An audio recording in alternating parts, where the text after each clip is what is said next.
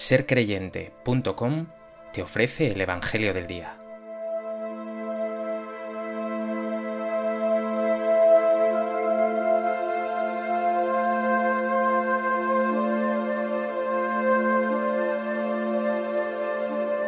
Del Evangelio de Marcos.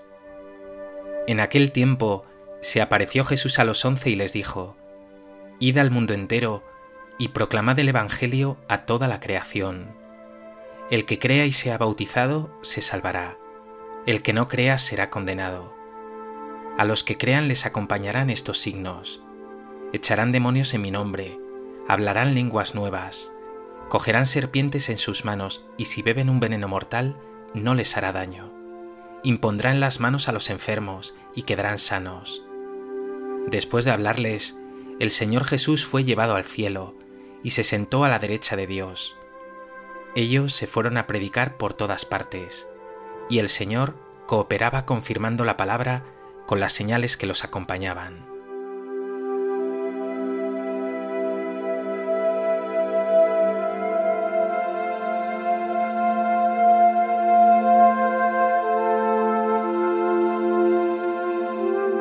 Hoy la Iglesia celebra la solemnidad de la ascensión del Señor, la ascensión de Jesús a los cielos, que supone un punto final de este Evangelio de Marcos y también de la presencia o apariciones del resucitado entre sus discípulos. Pero la ascensión no ha de entenderse como un episodio independiente de la resurrección. En realidad, las celebraciones de la resurrección, la ascensión y Pentecostés, aunque las separamos en el tiempo, tienen una grandísima unidad. Forman parte del único misterio de la Pascua de Jesús, es decir, de su misterio pascual, de su muerte y resurrección. En la resurrección brilla su victoria sobre la muerte. En la ascensión, su exaltación como Señor de cielo y tierra, que transmite su misión a la Iglesia. Y en Pentecostés, la acción del Espíritu Santo, que inaugura un tiempo nuevo, el de la actividad misionera de la Iglesia.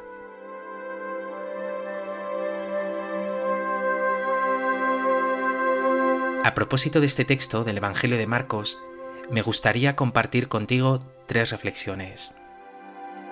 En primer lugar, hoy celebramos que Jesús asciende al cielo. Celebramos que Él, el Hijo de Dios, el que pasó por el mundo haciendo el bien y fue injustamente condenado y crucificado, ha resucitado, ha sido exaltado, glorificado, está junto a Dios lleno de poder. El texto de hoy señala precisamente este señorío.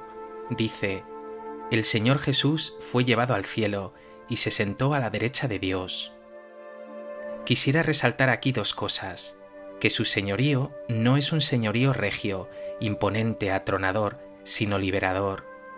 Desde el cielo, por su Espíritu Santo, que inspira y mueve a los creyentes, ejerce un señorío salvador, hace posible que reine la justicia, la misericordia, la paz, la vida, la liberación. Y segundo, que diciendo que ha ascendido al cielo, no decimos que Él se haya desentendido de nosotros, al contrario, está aún más activo desde el cielo, desde donde puede hacerse presente en todo corazón y en cada gesto bueno. Ahora pregúntate, en tu vida cotidiana, ¿cómo ejerces tú la autoridad, el poder? ¿Avasallando a los otros o como Jesús sirviendo y liberando.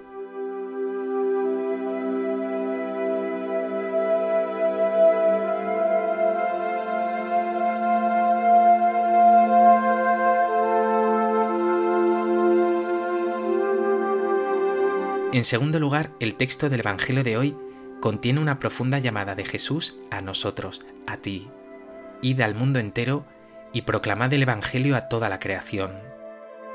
Jesús desde el cielo sigue su misión por medio de su iglesia, por medio de nosotros, por medio de ti.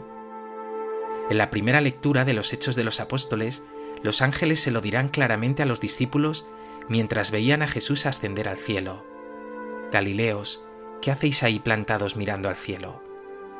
No es momento de que te quedes embobado, sino de que acojas la llamada de Jesús que te envía a la misión, te envía a que seas como Él, a que seas otro Cristo una misión que es anuncio de la buena noticia, una evangelización que implica anunciar, enseñar y celebrar los sacramentos, pero también, como Él, consolar, sanar, sembrar justicia y paz.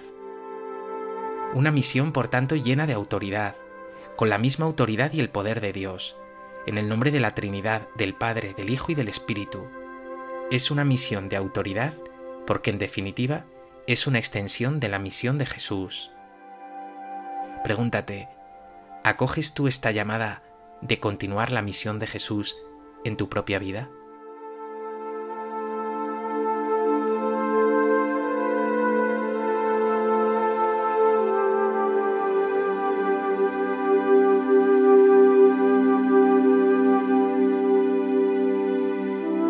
En tercer lugar, quiero que medites estas últimas palabras del Evangelio de hoy.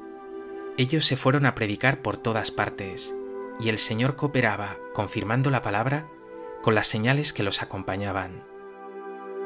Los discípulos podrían haberse desentendido de las palabras de Jesús, haber ignorado su petición, haberse vuelto a sus tareas u ocupaciones o llenado de excusas e intereses personales. Pero no, fueron fieles, nos dice el texto que acogieron la llamada de Jesús a predicar por todas partes.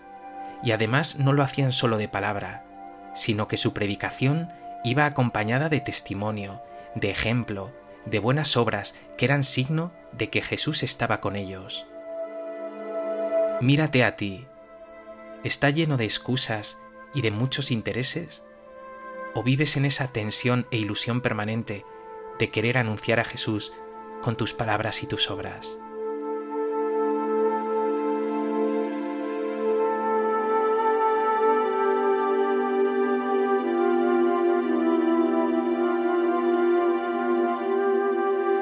Pues que este Evangelio te lleve a renovar tu conciencia de sentirte enviado por Jesús a ser testigo suyo, a continuar su misión de anunciar buenas noticias y de sanar y liberar.